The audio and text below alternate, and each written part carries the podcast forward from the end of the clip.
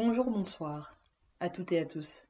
Je m'appelle Sissa et vous écoutez la bibliothèque, l'émission où on parle de ce qu'on écoute. Pour notre premier épisode, je viens vous parler d'un artiste britannique. Cette année, vous avez dû entendre sa reprise angélique du titre de Frank Ocean, Godspeed, titre qu'il a par ailleurs coproduit. Si vous ne l'avez pas deviné, je viens vous parler de James Blake et de son quatrième album, Assume Form. Grande fan de Beyoncé que je suis, j'avais pour la première fois lu son nom en découvrant l'album Lemonade. Mais à l'époque, j'étais pas allé plus loin. Jusqu'à un fameux dimanche en début 2019. Par la magie des réseaux, j'apprends qu'il a sorti un nouveau projet. Nous sommes en janvier, l'hiver bat son plein, mais le ciel est bleu dans le nord de la France. Je suis sur mon bureau, les cahiers ouverts pour donner l'impression de travailler. Je mets mon casque et j'appuie sur play.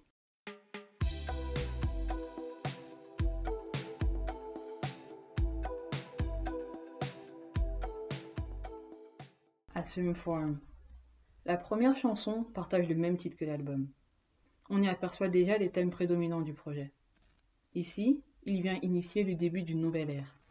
Non plus inscrite dans l'introspection et l'introversion, qui étaient déjà très marquées dans ses projets précédents, mais dans l'ouverture de soi, vers l'autre, en ayant un regard plus détaché, mais tout aussi bienveillant sur sa personne et les autres.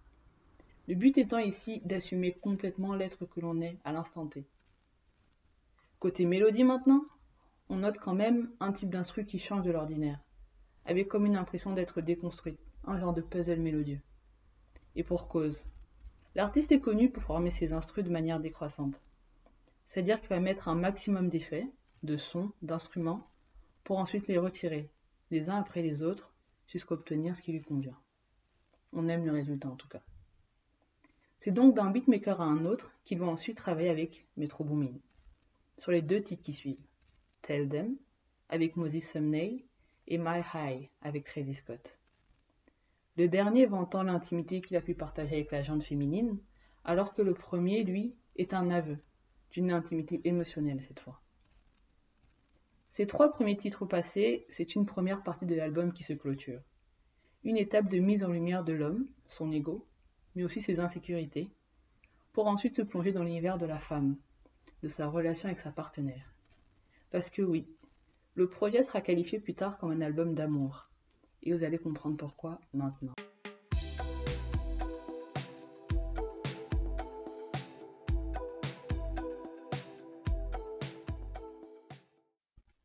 Can't Believe the Way We Flow.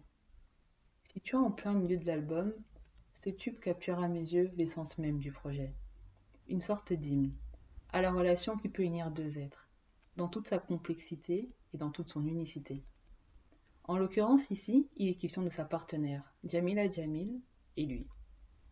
Du lien qui les unit, mais dans lequel tout couple, tout duo, peu importe la belle que vous voulez mettre dessus, peut venir à se reconnaître.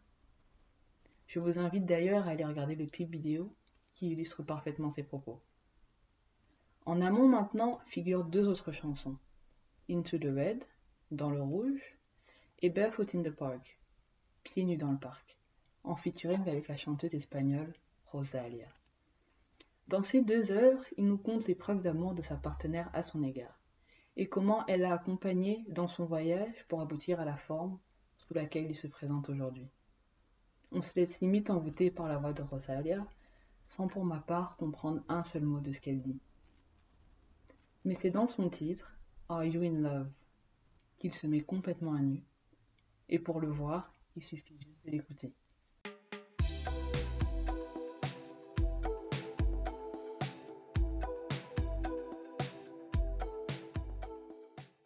Donc là, à ce niveau, on est bien. On est amoureux. Et c'est quand tout va bien que les doutes nous envahissent, sinon ce serait beaucoup trop simple.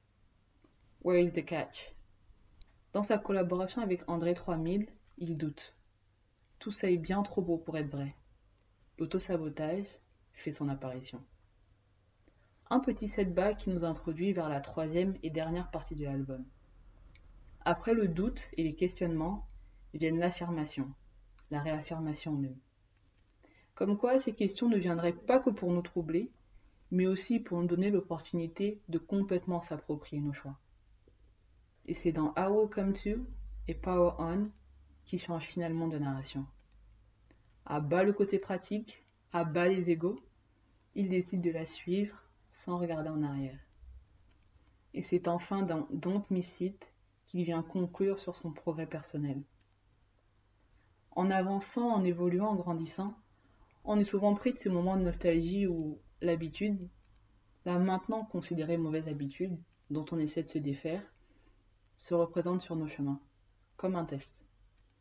À nous maintenant de ne pas faire marche arrière, d'en finir avec les regrets et de continuer d'avancer. Hormis le contexte amoureux, cette leçon peut s'appliquer dans divers domaines de nos vies. Pour ma part, je l'ai appliquée en sortant ce premier épisode, ce podcast. Longtemps bloqué au stade mental, je vous le présente aujourd'hui sous sa forme assumée, sous ma forme assumée en fait. Et j'espère que vous avez pu l'apprécier. Sur ce, je vous salue. Je vous remercie pour votre attention. Je vous incite à aller découvrir ce projet. Et je vous dis à la prochaine.